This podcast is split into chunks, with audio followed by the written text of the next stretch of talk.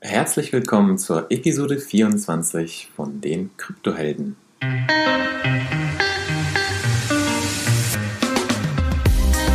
In der heutigen Folge geht es um das Thema Privacy Coins und bin ich überhaupt anonym im Bitcoin-Netzwerk?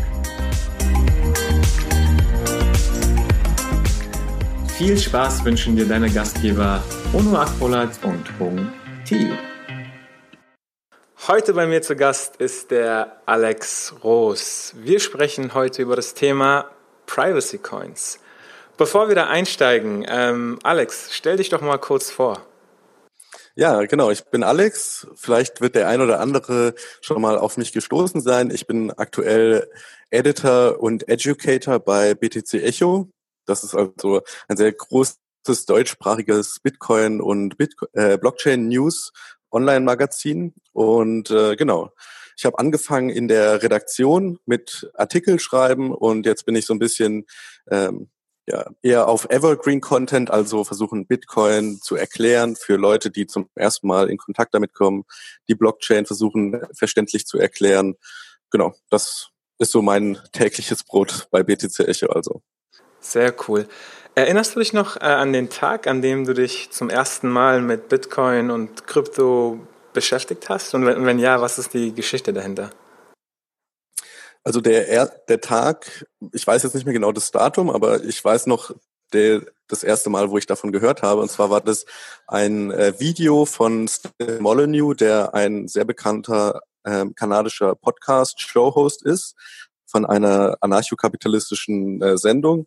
Und er hat da 2012 oder so, 2013 ein Video gemacht, warum denn unser Geldsystem so scheiße ist und warum Bitcoin äh, die Erlösung ist aus, aus diesem äh, System. Und der hat ähm, Spenden in Bitcoin akzeptiert und für mich war das damals, ich war so um die Volljährigkeit rum. Ich weiß jetzt aber noch gar nicht, ob ich wirklich ein eigenes Bankkonto hatte und ich wollte ihm halt was Gutes tun. dann habe ich ihm halt eine Bitcoin gespendet und das war deutlich einfacher, als ihm eine Banküberweisung zu schicken nach Kanada.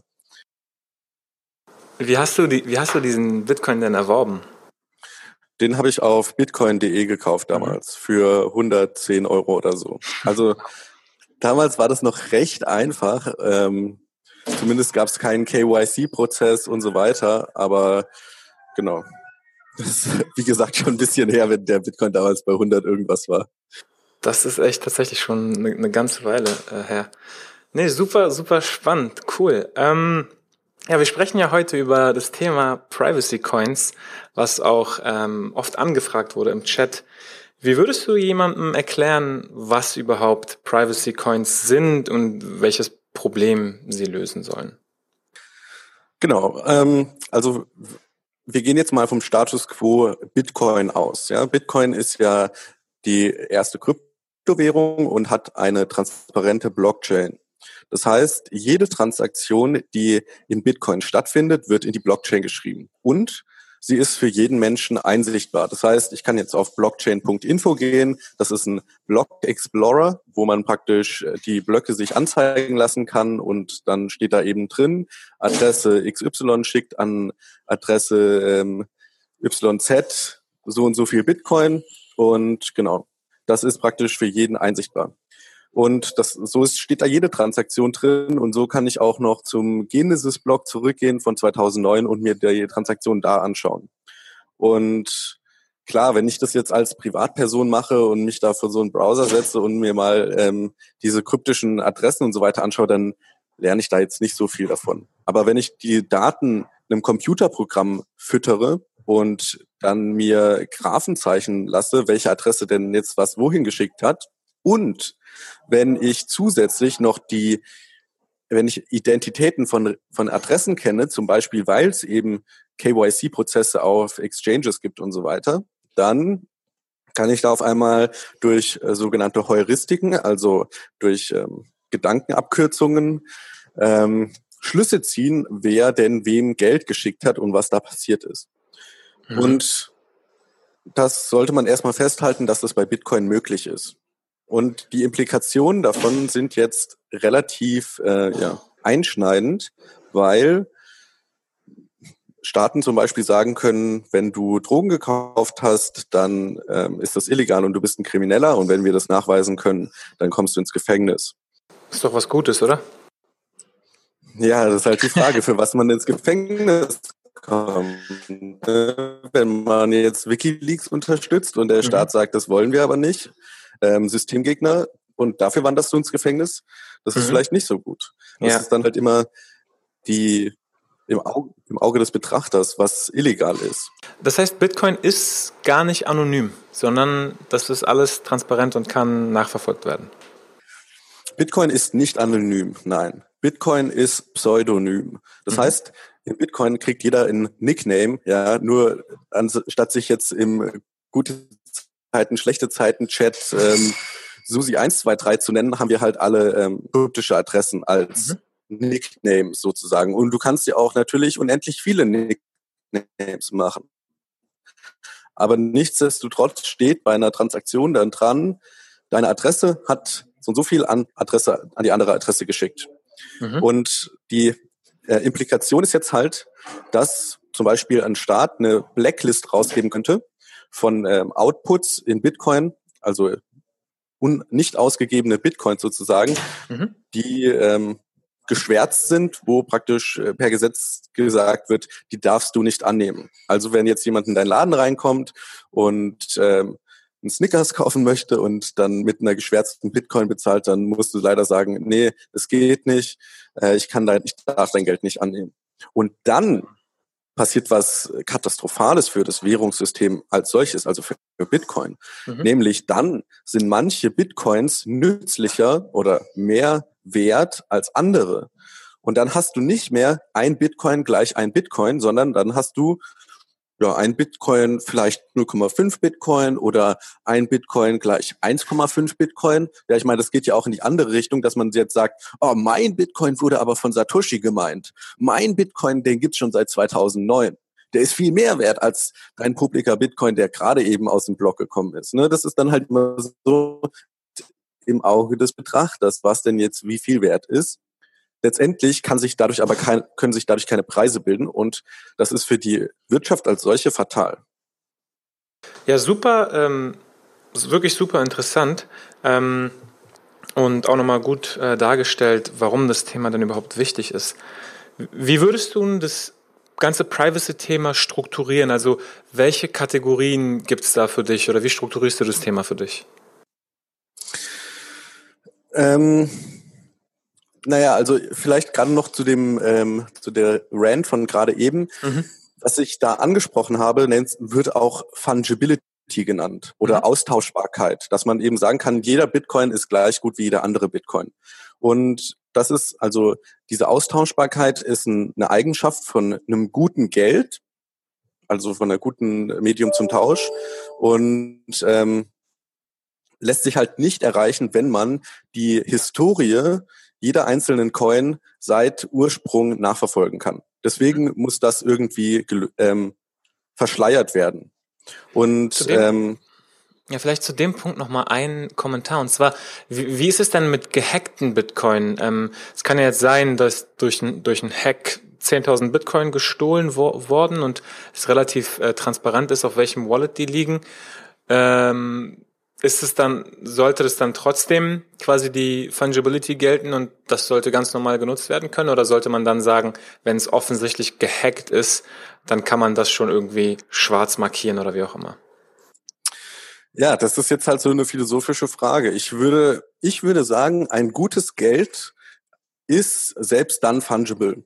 Das mhm. heißt, wenn du deine, äh, deine Wallet gehackt bekommst oder irgendein Exchange gehackt wird, ja, das gab es ja bei Mount Gox, dass Mount Gox gehackt wurde und ähm, ein paar Jahre später sind die Bitcoin wieder aufgetaucht bei BTCE oder so, irgendeiner Exchange.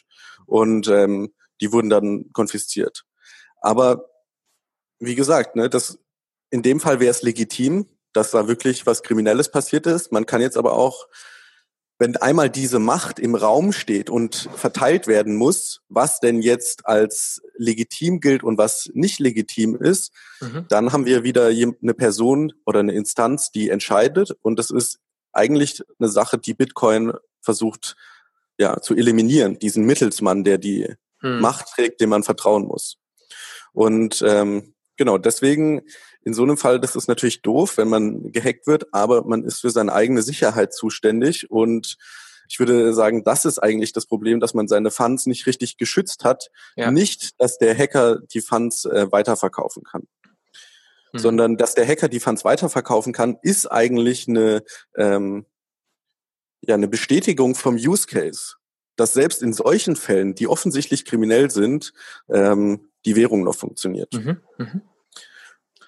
Du hattest dann gerade eben gefragt mit den Herangehensweisen. Genau. Ähm, ja, da gibt's viele äh, verschiedene Herangehensweisen, also Wege, wie man Transaktionen verschleiern kann.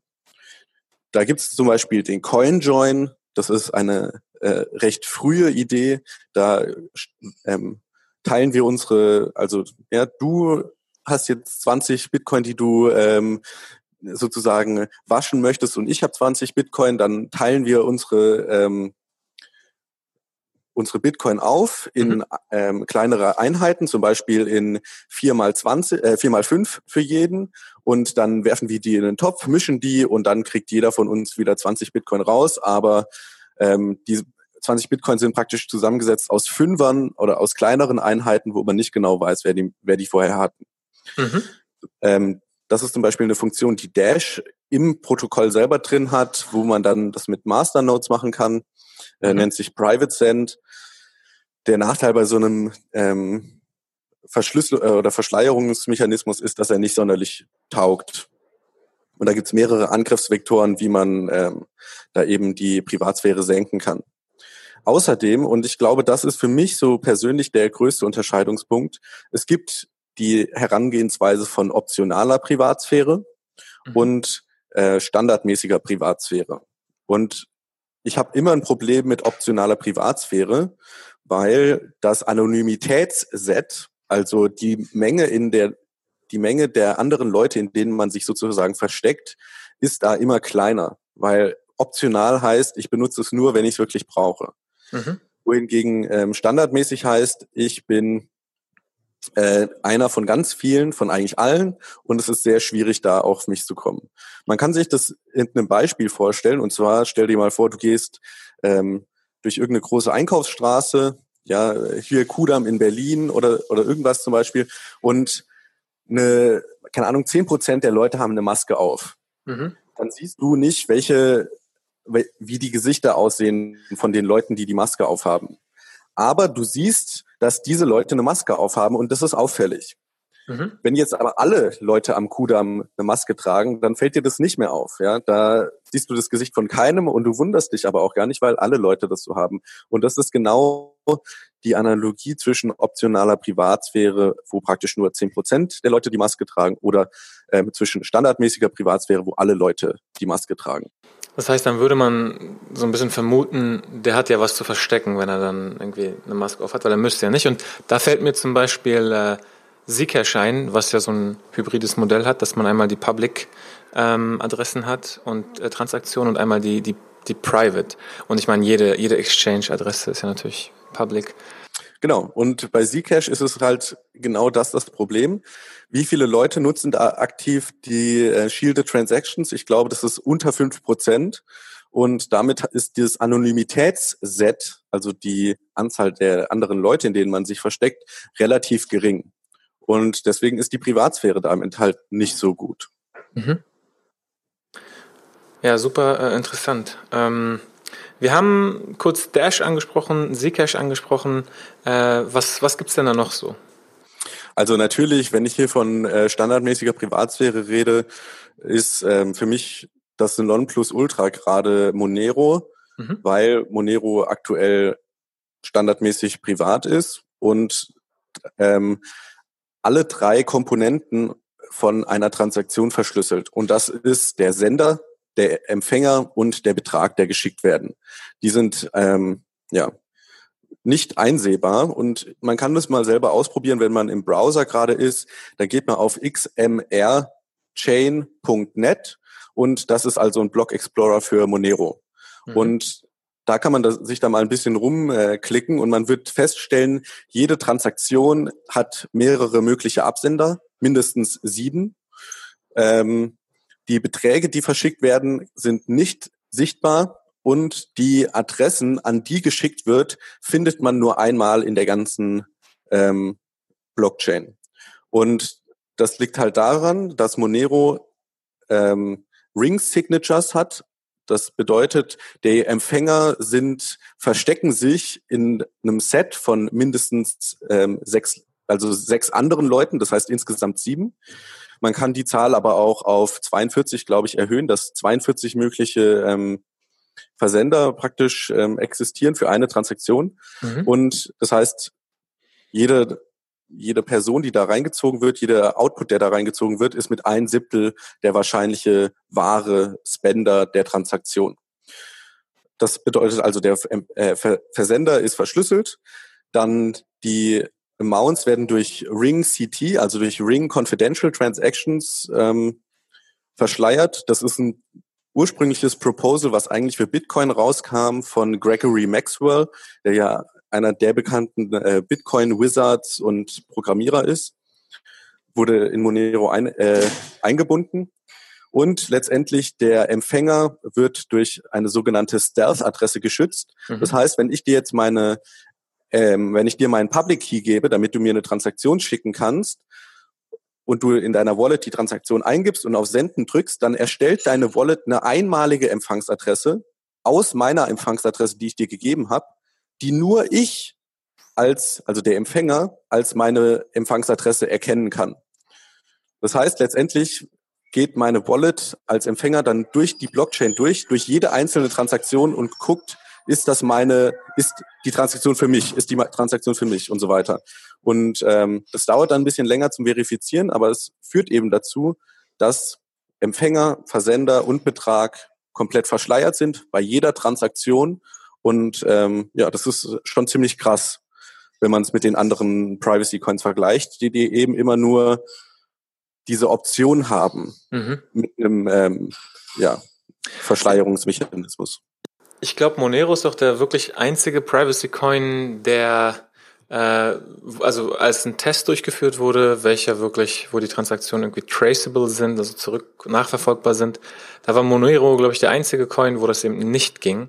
Bei allen anderen gab es irgendwelche Möglichkeiten. Und ich meine, hier sieht man irgendwie auch mal ähm, die, die volle äh, Entfaltung von der Kryptographie und die Anwendungsfälle, wie das wirklich genutzt werden kann, um eben ähm, ja, Daten einfach anonym hin und her zu schicken.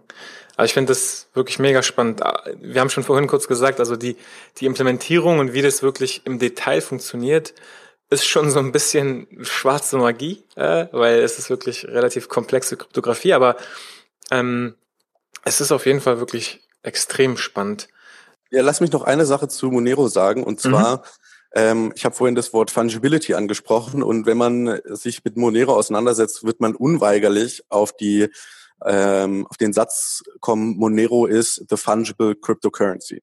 Und eben weil in Monero jede Transaktion verschleiert ist, das heißt, bei jeder Transaktion ist man nicht genau sicher, woher sie kommt und an wen sie geht und wie viel verschickt wurde. Mhm. Ähm, deswegen sind alle Monero gleich. Die sind nicht weiß, die sind nicht schwarz, sondern die sind grau. Und ähm, deswegen ein Monero wird immer ein Monero sein und das ist ein Hört sich sehr simpel an, aber es ist wirklich äh, nicht zu unterschätzen, was das für das Währungssystem als solches bedeutet, weil das bedeutet eben, es geht nicht, dass man eine Blacklist erstellen kann, wo ja. dann gesagt wird, ähm, das ist weniger wert oder das darfst du gar nicht annehmen. Das mhm. ist unmöglich. Genau. Ja, das stimmt schon. Also wenn man jetzt überlegt, man will mit einem Bitcoin irgendwie äh, privat was kaufen und dann, dann sagt der Verkäufer, oh, dein, dein Bitcoin ist aber auf einer Blacklist, den will ich gar nicht annehmen äh, dass das auf jeden Fall schon eine interessante Alternative, wo das, wo das gar nicht geht. Wir gehen gleich nochmal auf die äh, potenziellen Probleme ein und Herausforderungen ein, die das vielleicht birgt. Ähm, eine Sache, die ich persönlich immer wieder höre im, äh, in Verbindung mit Privacy sind ZK Snarks oder ZK Starks, also sogenannte äh, Zero Knowledge Proofs. Was hat es denn damit auf sich? Naja, also damit möchte man eigentlich beweisen, dass etwas legitim ist, ohne dass man die Informationen selber preisgibt. Das heißt, ich könnte jetzt äh, versuchen, dir zu beweisen, ähm, ich rechne was aus, ja, x plus y gleich 5 und mit einem ähm, so einem Zero-Knowledge-Proof könnte ich jetzt praktisch beweisen, dass die Lösung korrekt ist, ohne dass ich dir x oder y verraten muss.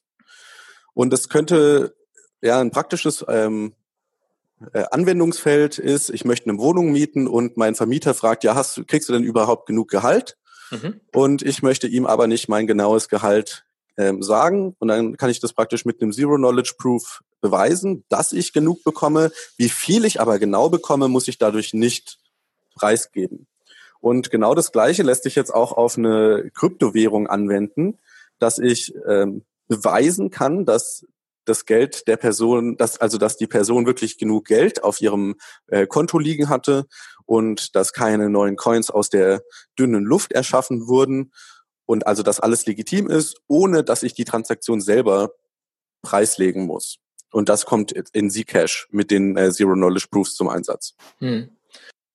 Das heißt, ähm, ich könnte jetzt auch, wenn ich irgendwie ähm, eine, eine Aktivität durchführen will, für die ich ein gewisses Alter haben muss, 18 sein muss oder 21 sein muss, dann könnte ich das quasi beweisen, ohne dass ich dem gegenüber meinen Ausweis zeige mit meiner Adresse, mit meinem Geburtsdatum, mit meinem Vor- und Nachnamen, mit, weiß ich nicht, meiner Augenfarbe, sondern einfach nur den Beweis, dass ich das quasi machen darf. Und, und das, das, das hat bei mir so einen Denkprozess angestoßen, muss ich ehrlich sagen, weil, wie gesagt, also ich habe nie drüber nachgedacht, wenn ich irgendwo meinen Ausweis zeigen musste oder wenn ich irgendwo meine ganzen Daten an Vermieter schicken musste. Aber seitdem ich von Zero Knowledge Proofs gehör, äh, gehört habe, denke ich mir immer wieder, warum? Also ist eigentlich völliger Schwachsinn. Warum muss ich so viel von mir preisgeben, wenn ich nur eine Kleinigkeit nachweisen möchte? Und äh, das habe ich nie hinterfragt. Und jetzt äh, muss ich sagen, hinterfrage ich es eigentlich immer. Ja, das ist, ähm, da sprichst du einen guten Punkt an. Äh, genauso ist es auch bei Zahlungen im Laden, ja. Also ich meine, wenn ich da mit Kreditkarte zahle, dann wissen die, wo ich wohne, wie viel Gehalt ich bekomme, für was ich sonst mein Geld ausgebe. Und eigentlich alles, was ich ja brauche, ist der andere, der Verkäufer muss sein Geld bekommen und mehr nicht, ja. Hm. Also genau. Cool. Ähm, das hat, glaube ich, einen ganz guten Überblick ähm, mal geschaffen, was es so an Herangehensweisen gibt, welche Projekte es da gibt, äh, zumindest die Projekte, die legit sind. Ähm, und wir können vielleicht mal so ein bisschen über die Probleme und Herausforderungen ähm, sprechen. Eine Sache, über die ich ähm, letztens nachgedacht habe, ist, wenn man jetzt über ähm, Supply nachdenkt eines, eines, einer Währung, ja, es gibt zum Beispiel 100 Millionen, dann gibt es ja teilweise diese Audits, wo eben geprüft wird, wie viele der Coins sind denn eigentlich im Umlauf, denn das ist ja interessant äh, für die Kalkulation der Gesamtmarktkapitalisierung. Also wenn ich jetzt zum Beispiel weiß, Zcash ist ähm, 200 Dollar wert und es gibt 10 Millionen Stück, dann habe ich eben 200 mal 10 Millionen als Marktkapitalisierung. Wie ist das denn jetzt zum Beispiel bei Monero? Also kann da überhaupt mit einem Audit bestimmt werden? Also, oder, oder andersrum gefragt, wie kann ich verhindern, dass Protokollentwickler ähm, von Monero jetzt einfach 20 Millionen Monero drucken und das überhaupt gar nicht nachgewiesen werden kann, weil es halt so ultra anonym ist alles? Mhm. Also nochmal, um auf xmrchain.net zu äh, verweisen. Mhm. Wenn du dir da die Blöcke anschaust, dann siehst du, die erste Transaktion in jedem Block ist eine äh, ist die Coinbase-Transaktion. Und die Coinbase-Transaktion ist die einzige Transaktion in der Blockchain, wo der Output ähm, offen ist. Ja, also hier, die letzte hat jetzt 4,176 bekommen, dann 4,137 Monero, 4,23 1 Monero und so weiter. Das heißt, man kann jetzt einfach durch die Blockchain gehen, alle Coinbase-Transaktionen aufsummieren und hat dann die, den Supply an ähm, Monero. Kannst du kurz erklären, was Coinbase-Transaktion heißt? Die Coinbase-Transaktion ist die Transaktion, wo neue Coins praktisch in die, ins Ökosystem kommen. Also bei Bitcoin ist das momentan die Transaktion, wo 12,5 Bitcoin geschürft werden. Und mhm. Coinbase heißt das, weil das von einem, von aus dem Nichts sozusagen auf die Adresse des Miners geht. Und also der, die Regeln des Protokolls sind, meiner, du darfst dir eine Transaktion gut schreiben, die hat ein Limit von 12,5 momentan. Mhm. Die darfst du auf eine Adresse schicken äh, deiner Wahl. Und ähm, genau, wir akzeptieren den Block als valide, wenn du das machst. Der Block Reward zum Beispiel, der ganz genau oder die Inflation, Wobei, die im Protokoll stattfindet. Mhm. Der Block Reward, also ich finde, das muss man immer auseinanderhalten. Der Block Reward besteht aus zwei Sachen. Einmal ist es die Coinbase mhm. Transaktion und auf der anderen Seite sind es die Transaktionsgebühren der Transaktionen, die man in den Block einbindet. Ja. Genau, aber die Coinbase ist also, neue Coins kommen zum ersten Mal ins ähm, System, werden praktisch frisch gemünzt. Und ähm, bei Bitcoin ist es eben die statischen 12,5, beziehungsweise das halbiert sich ja alle 210.000 Blöcke, also mhm. alle vier Jahre. Bei Monero ist es dynamisch, deswegen ist hier immer äh, nach dem Komma ein bisschen unterschiedlich. Aber genau, man kann da jetzt einfach durch die Blockchain äh, durchgehen und das alles aufsummieren und kommt dann auf den absoluten Supply. Bei Zcash ist es anders. Bei Zcash kann man nicht auditen. Und das ist ja auch eins der Probleme, die öfter mal mit Zcash angesprochen werden. Zcash hat nämlich ein sogenanntes Blackbox-Verfahren, wo sie eben mit Zero Knowledge Proofs eine Blackbox konstruiert haben. Das heißt also ein, ein Ding, wo man nicht reinschauen kann, und ähm, das haben sie vorher bestimmt, nach, nach welchen Parametern das laufen soll.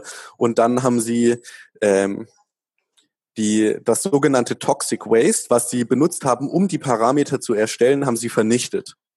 Jetzt ist es aber so, wenn von diesem Toxic Waste noch was übrig bliebe, könnte man ähm, sich da praktisch nachträglich einhacken und ähm, in der Blackbox äh, Dummheiten machen, die ein Außenstehender gar nicht mitbekommen kann, weil er eben nicht in die Blackbox gucken kann.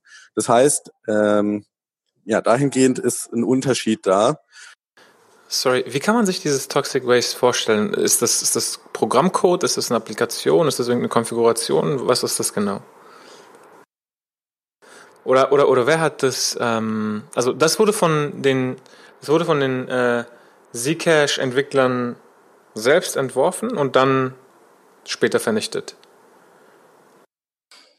Genau, also ich lese hier mal vor aus einem Artikel, den ich aus ähm, über Zcash geschrieben habe. Mhm. Also die, die Kreation des Genesis-Blocks am 28. Oktober 2016 ist auch außergewöhnlich für ein Blockchain-Projekt. Aufgrund der Zero Knowledge Proofs durchlief das Team hinter Zcash ein Trusted Setup.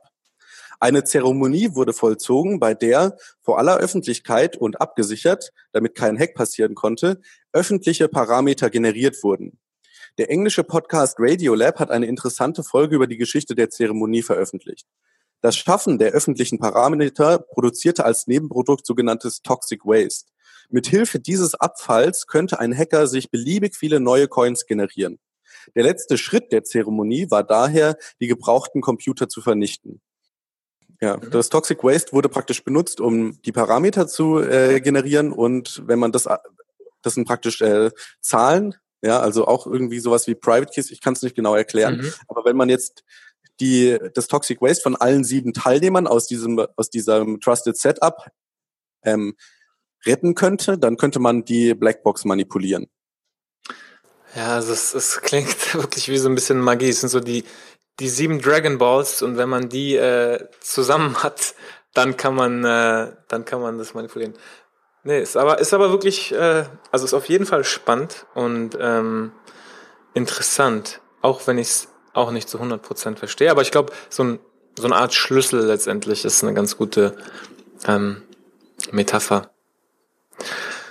Gibt es sonst noch irgendwelche ähm, Herausforderungen oder, oder gibt es irg irgendwelche Themen, die du sonst noch damit hörst? Ich meine, wie ist es denn überhaupt? Also einer, einer bei uns hatte ja äh, in, im Chat gefragt, wie siehst du das ganze Thema mit den Regierungen? Werden denn Regierungen überhaupt zulassen, dass sich Privacy Coins etablieren, wenn dieser, wenn dieses ganze Thema der Transparenz dadurch ähm, ähm, ja undurchsichtig gemacht wird? Mhm. Also ich finde, bei dieser Frage muss man oder sollte man sich erstmal auf der Zunge zergehen lassen, dass der Euro, der Dollar, wenn ich das in Papierform habe oder in physischer Form, ist es natürlich auch anonym. Ja, also wenn ich ähm, hier mir eine Waffe kaufen möchte oder so, dann kann ich das auch mit Euro machen und ähm, das intransparent machen. Deswegen, das sollte man erstmal festhalten, dass das aktuelle System auch intransparente Aspekte hat. Und bevor wir digital irgendwie unterwegs waren, war es komplett intransparent. Und äh, das ist eigentlich auch gut so.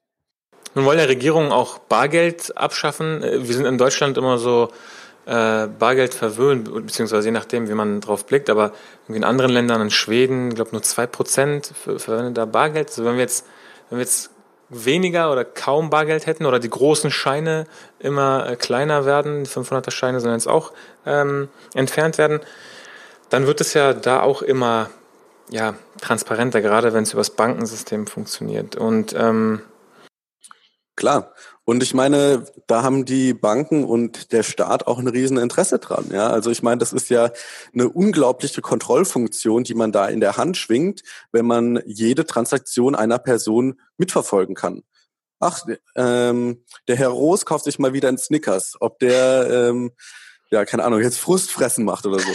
und oder dass du im Supermarkt einkaufst und der Supermarkt weiß eigentlich auch, wie viel Gehalt du bekommst.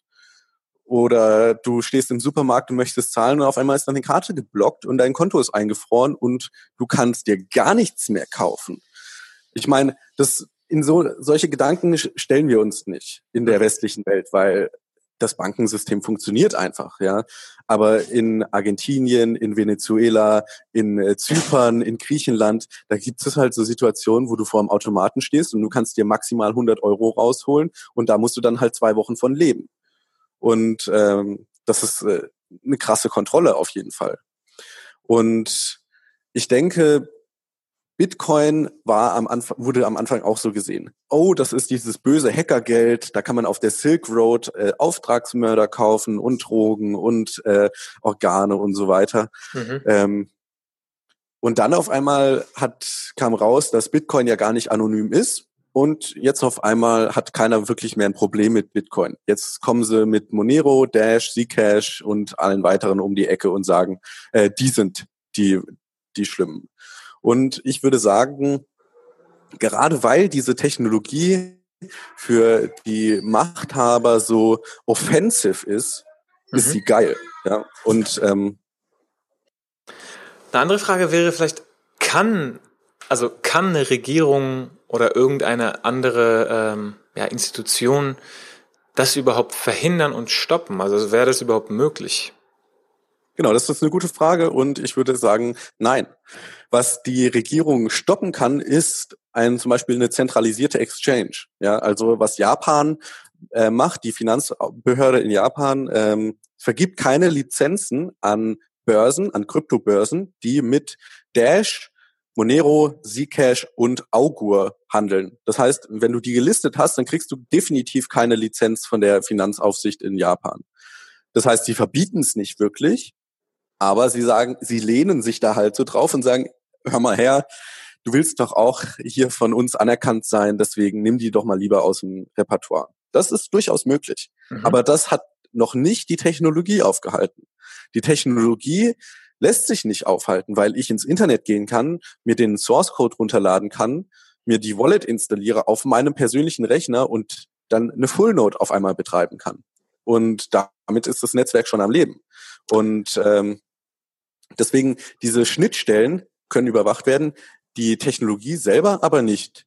Und ich glaube, die Schnittstellen, ähm, deren Zeit ist gezählt. Ja, also zentralisierte Exchanges sind praktisch, weil die ähm, Demand, also Nachfrage aggregieren und das Handeln leichter machen, aber sie birken Risiken. Zum Beispiel sind sie Honeypots für Hacker, ja, also Mount Gox zum Beispiel. Oder ähm, viele Coincheck, ja, viele andere Exchanges, die gehackt wurden. Und dann sind sie Single Point of Failure für Zensur. Das heißt, wenn jetzt die Regulatoren aus dem aus dem Hintertürchen kommen und sagen, du darfst das nicht oder du musst alle deine Daten, äh, die Daten deiner Kunden abfragen und so weiter und natürlich uns dann auch aushändigen. Ähm, dafür sind ähm, zentralisierte Exchanges nicht so gut. Und ich glaube, je besser die Technologie wird, desto plausibler wird es werden, das Ganze dezentral zu machen, mit zum Beispiel einem Protokoll wie BISC, ja, das, äh, wo ich mir einfach Software runterlade, der Klient oder der Client ähm, hostet dann eine Tor-Node, die mich automatisch schon mal verschlüsselt und mich automatisch mit anderen Marktteilnehmern verbindet und dann läuft es über Multi-Signature-Wallets und ja, genau, man kann praktisch handeln, ohne dass da jetzt ähm, Kraken oder Coinbase oder mhm. sonst irgendjemand dahinter steht. Das heißt, ähm, wir haben zum einen Decentralized Exchanges, da gibt es ja auch, wie gesagt, heute schon ein paar und das kann letztendlich gar nicht wirklich verhindert werden da, äh, da eben keine zentrale äh, Organisation ähm, dahinter steht, die eine staatliche Einrichtung sperren könnte. Und wenn man jetzt mal ein bisschen weiterdenkt, ähm, ich nenne es IBC, Inter-Blockchain Communication, also wenn wir da wirklich äh, in der Zukunft Swaps haben sollten zwischen Blockchains und dann nicht mal, nicht mal die Decentralized Exchange gegebenenfalls notwendig ist, ähm, dann, dann kann das letztendlich ja auch, glaube ich, nicht verhindert werden. Zum, zum Node-Thema, das finde ich super spannend, ähm, weil ein Thema, womit ich mich gerade beschäftige für OS-Coin ist, wo wir unsere Foundation aufsetzen und welche Legal Entity und wie wir das Ganze aufziehen. Denn ähm, es ist ja so, das, das Netzwerk, also die Technologie und die, die Server, die Nodes, ich meine, die, sobald das draußen ist, ist es unmöglich, das aufzuhalten. Das kann kann einfach eine, staatliche Einrichtung nicht machen. Wenn es jetzt drei Nodes gibt und man weiß, wo die sind, dann kann man die vielleicht noch irgendwie abschalten. Aber wenn es tausend Nodes sind, vielleicht zehntausend Nodes und die sind überall verteilt auf der Welt, das ist äh, kaum realisierbar. Und was der Staat aber machen könnte, ist, der Staat könnte jetzt natürlich sagen, oh, die, die Zcash Foundation, die nehmen wir uns mal vor, äh, die sperren mal all, all deren Bankkonten und ähm, ja, versuchen quasi die äh, die Organisation, die dahinter steht, so ein bisschen zu blockieren. Ähm, deswegen ist es einer der Gründe, warum viele Netzwerke eine Foundation wählen, denn bei einer, bei einer Non-Profit Foundation kann man das eben tatsächlich nicht machen. Also äh, bei einer, bei einer For-Profit-Organisation wäre das möglich, aber bei einer Non-Profit Foundation, gerade bei einer Schweizer Non-Profit Foundation, äh, kann auch keine staatliche äh, ein, äh, Entität äh, da irgendwelche Konten einfrieren oder die Operations da verhindern. Und ich meine, das Netzwerk, die Technologie, das ist sowieso nicht, nicht mehr aufzuhalten, sobald sobald es draußen ist. Selbst für die Erschaffer nicht. Das ist ja auch so ein interessante, äh, interessantes spieltheoretisches Konzept eigentlich. Man erschafft was und dann ist, hat man eigentlich gar keine Kontrolle mehr drüber. Mhm. Äh, ja, und an dieser Stelle wollte ich vielleicht noch ähm, eine Technologie on the rise äh, beleuchten, und zwar ist das Cofree. Cofree mhm. ist ein ähm, I2P-Protokoll, also so vergleichbar mit Tor, das so, ein, ähm, so eine Art Internet aufmacht und aber alle IP-Adressen versch äh, verschleiert. Wenn ich jetzt eine Transaktion broadcaste oder eine Node hoste, dann leake ich, also ich ähm, ja, verliere sozusagen Informationen ins Netzwerk, nämlich bei einer IP-Adresse meine geografische Position durch Kofri ähm, wird, das wird auch in äh, Monero implementiert werden, werden alle IP-Adressen verschlüsselt. Das heißt, ich habe Sender, Empfänger und Transaktionsbetrag verschlüsselt und das Netzwerk selbst auch nochmal. Und ähm, dann wird's halt wirklich krass, weil dann kannst du auch nicht sagen, ey, deine Node steht in Südafrika oder so, sondern ähm, ja, das ist dann halt auch nochmal verschleiert. Und genau, je mehr ähm, Nebel da praktisch äh, aufgewirbelt wird, desto schwieriger ist es für irgendjemand da was nachzuvollziehen. Ja, ziemlich, ziemlich cool, ziemlich spannend. Schaue ich mir auf jeden Fall an. Und wir packen auch ähm, die ganzen Coins, ähm, die ganzen Herangehensweisen und alles, was wir besprochen haben, in die Show Notes. Genau, äh, dazu, ja. ich habe ich habe eine Kolumne geschrieben bei BTC Echo, die heißt Watch My Blog und da gehe ich mal so durch die populären äh, Kryptowährungen wie Bitcoin, Monero, Dash, Zcash, äh, auch Verge und äh, Pivix und so weiter und guck mir mal an, wie die versuchen Privatsphäre im auf der Blockchain zu ähm, etablieren. Kannst du vielleicht noch ganz kurz was zum Shillcoin Verge sagen? Was ich sag Shillcoin, weil da, es gab diesen schönen Moment, wo John McAfee äh, den Coin so schön auf Twitter geschillt hat, der ich glaube auf 2000 Satoshi hochgegangen ist. Ähm, ja, und inzwischen wieder bei 300 Satoshi oder so ist. Was hältst du von dem Coin?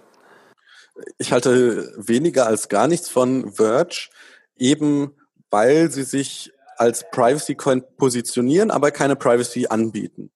Ich habe mir, ich habe das mal ausprobiert. Ja, ich habe es wirklich ausprobiert, bin auf die Website gegangen und habe mir deren Wallet runtergeladen. Und das erste Problem ist schon mal, dadurch, dass sie standardmäßig über das Tor-Netzwerk synchronisieren, ist der Sync der Wallet unglaublich langsam. Also man braucht wirklich mehrere Tage dafür, um up to date zu kommen. Mhm. Dann preisen sie sich an, dass äh, Verge ja super anonym ist, weil sie Tor haben und Tor ja die IP-Adressen verschlüsselt. Ähm, das ist äh, jetzt noch gar nicht so geil, weil eben das Protokoll selber nicht verschlüsselt. In Verge gibt es auch Stealth-Adressen wie bei Monero. Es gibt aber kein Ring Confidential Transactions und kein Ring äh, Signatures. Das heißt, der Sender und der Betrag sind nach wie vor öffentlich. Zusätzlich ist es optionale Privatsphäre.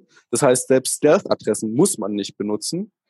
Und ähm, der, also keine Ahnung, wenn man da mal bei GitHub in den, Compu in den Programmcode reinschaut, da stehen noch die Copyrights von Shadowcoin und anderen Projekten drin. Also es ist offensichtlich gecopy-pasted und geklaut. Ähm, also nicht geklaut, kann man ja nicht klauen, aber es ist offensichtlich kopiert. Die das Einzige, was das Projekt kann, ist Marketing, also so äh, Pornhub-Integration, ähm, ähm, Trommelschlagen und so weiter. Aber von der Technologie her ist es langweilig, ist es liefert nicht das, was es verspricht. Deswegen unterstelle ich dem Ganzen auch ähm, ja so einen bitteren Beigeschmack, weil es halt ja es gibt Leute auf der Welt, die unter totalitären Regimen leiden und die vielleicht finanzielle Privatsphäre möchten. Und wenn die dann Verge benutzen, kann es halt sein, dass sie überhaupt nicht privat sind und letztendlich im Knast landen. Und ähm, das, also ich finde, da sollte man auch moralische Skrupel als Entwickler haben, dass man sein Projekt als Privacy Coin anpreist, wenn das äh, gar kein Feature ist. Und das Krasse ist, wie halt durch Marketing so ein Projekt trotzdem so gepusht werden kann. Und ich meine, heute ist wieder ein gutes Beispiel. Heute wurde Verge auf Huobi gelistet. Ähm, und Huobi ist eine ja, gute, aufstrebende Exchange, die solide funktioniert aus Asien. Und da frage ich mich immer, ähm, ja, da, also das finde ich halt ziemlich krass, weil Verge ist für mich auch offensichtlich. Also du hast übrigens einen super guten Punkt genannt mit GitHub und den und den Code Snippets. Also teilweise sieht man wirklich noch die ganzen variablen Namen, wo dann irgendwie XMR oder Monero drin steht, oder wie gesagt, irgendeine, irgendwelche anderen, und dann denke ich mir, die haben sich nicht mal die Mühe gemacht, äh, die Variablen zu ändern, ähm, und haben einfach nur die Wallet UI so ein bisschen von grün auf blau und vielleicht äh, die Anordnung so ein bisschen geändert, und das war's. Und ähm, da denke ich mir, okay, also da, ob ich jetzt da mein Geld reinstecke, das würde ich mir zehnmal vorher überlegen, beziehungsweise die Finger davon lassen.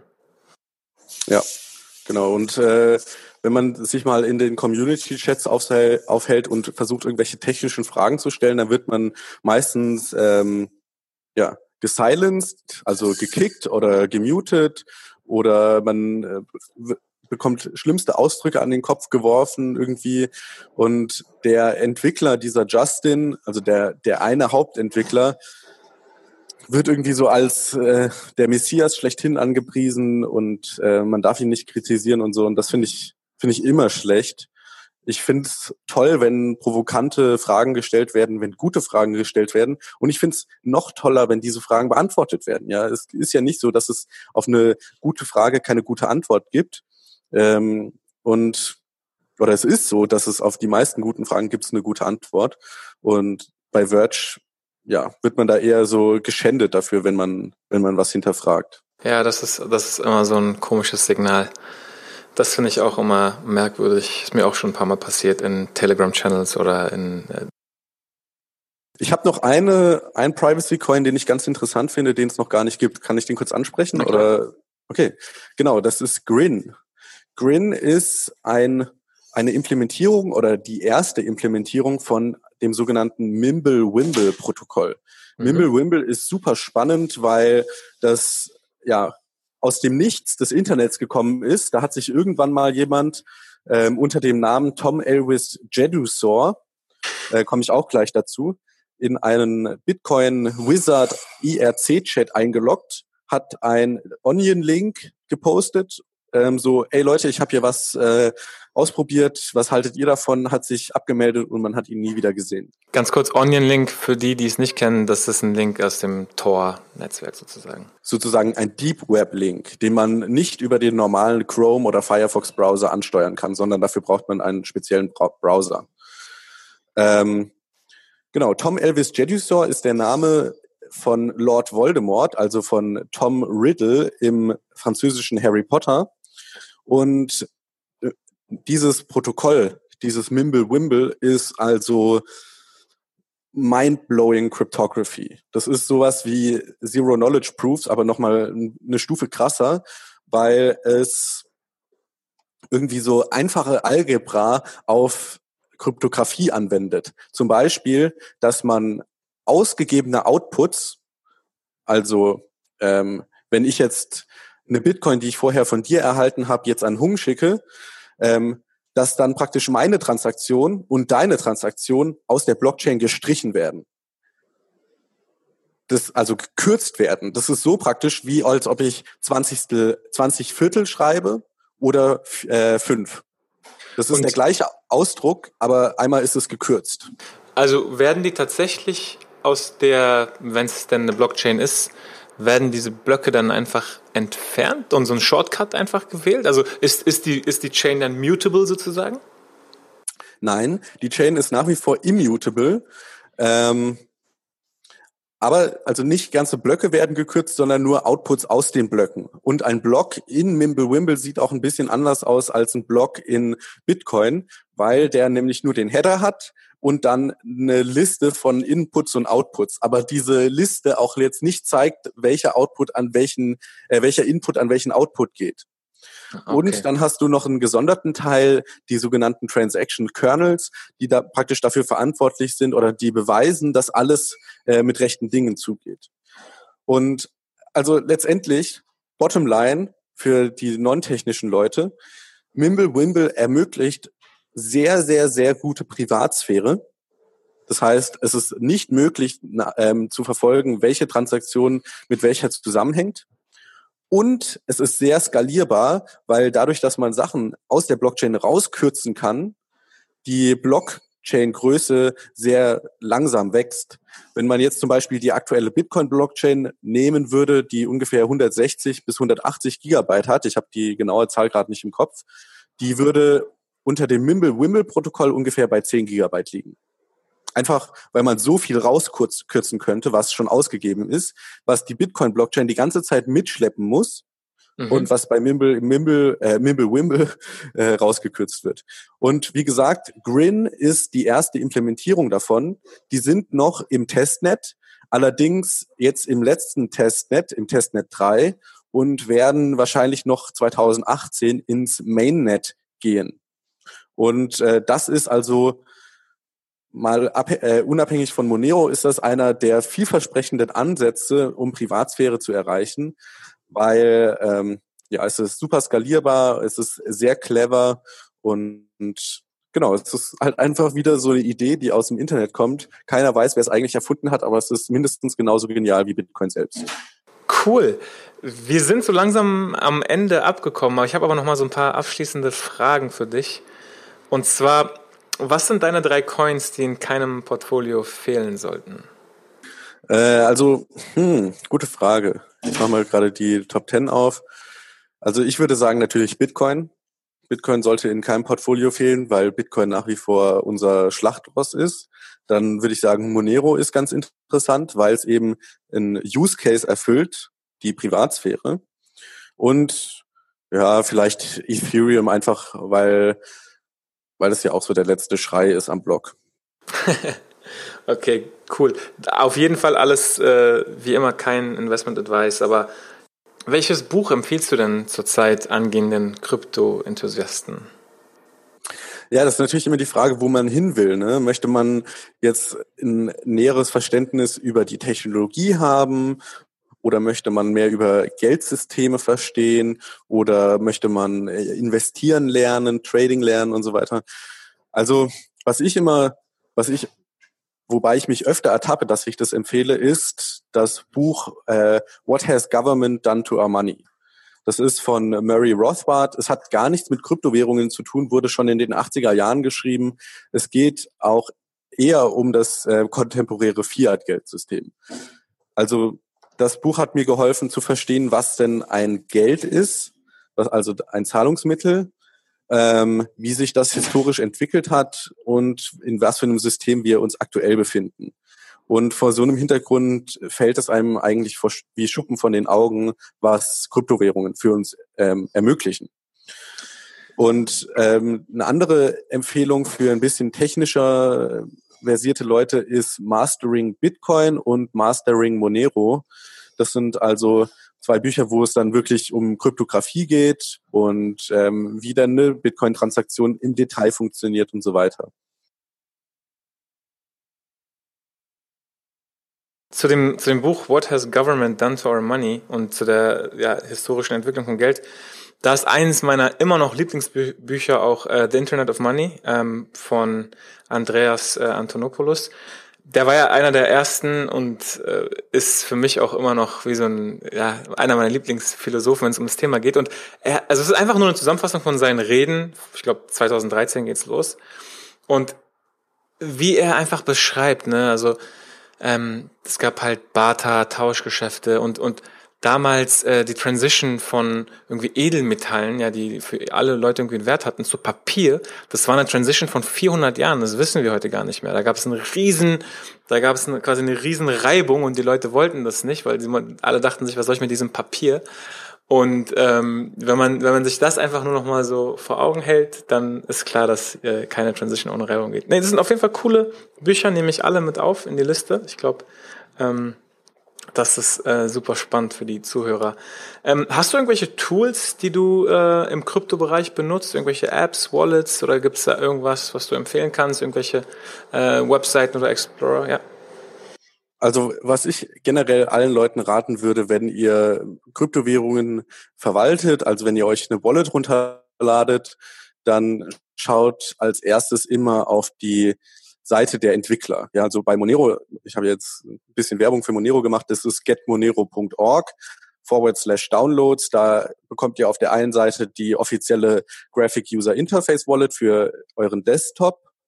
Ähm, und es gibt auch noch Empfehlungen für Smartphone, ähm, für Android und iOS. Das ist einmal Monero für Android und Cake Wallet für iOS.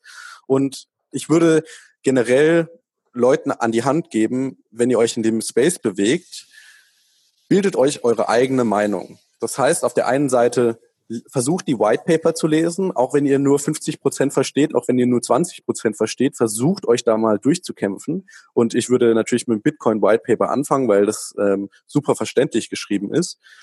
Ähm, dann ladet euch die Software selber runter und probiert das aus schickt euch selber mal eine Transaktion, versucht mal einen Laden zu finden, wo ihr was kaufen könnt und ja, bildet euch darin hingehend eure eigene Meinung. Ist das denn praktisch? Ja, ist Bitcoin Cash vielleicht doch besser als Bitcoin? Und ich mache jetzt keine Werbung für Bitcoin Cash. Ich habe es selber noch nicht ausprobiert, muss ich gestehen.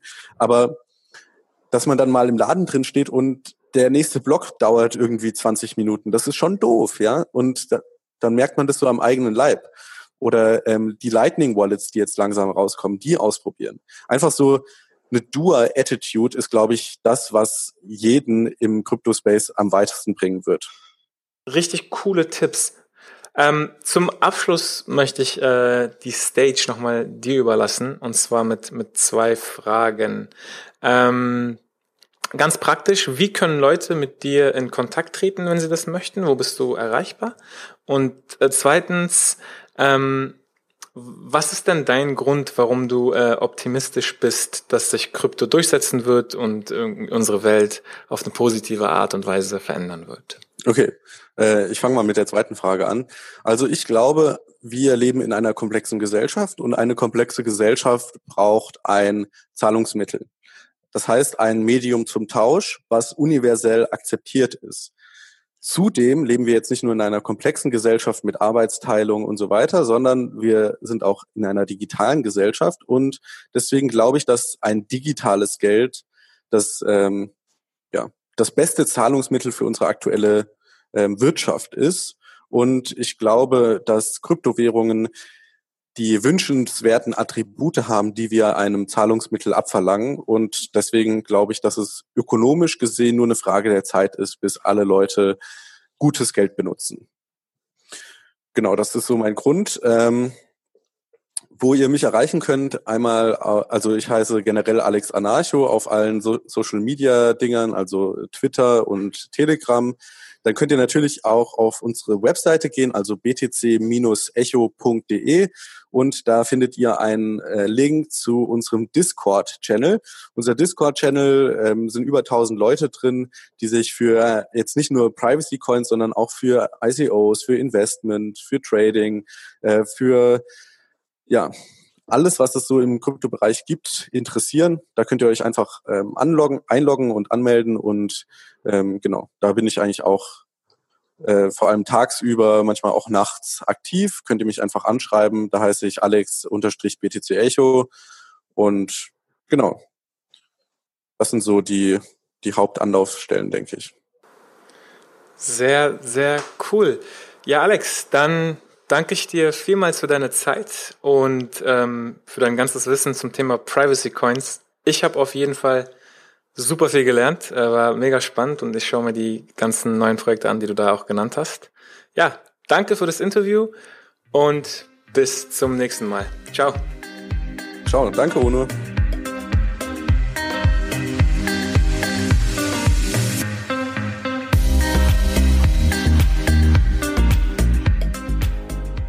Ja, vielen Dank an dieser Stelle nochmal an Alex. Sehr, sehr viel gelernt. Wenn ihr Bock habt mitzumachen, dann kommt in unsere Telegram-Gruppe, schreibt uns an ähm, und dann machen wir auch eine Folge zusammen. Ähm, ansonsten die ganzen weiterführenden Links haben wir in die Show Notes gepackt. Äh, viele interessante Sachen dabei. Schaut euch die Sachen an und bis zum nächsten Mal.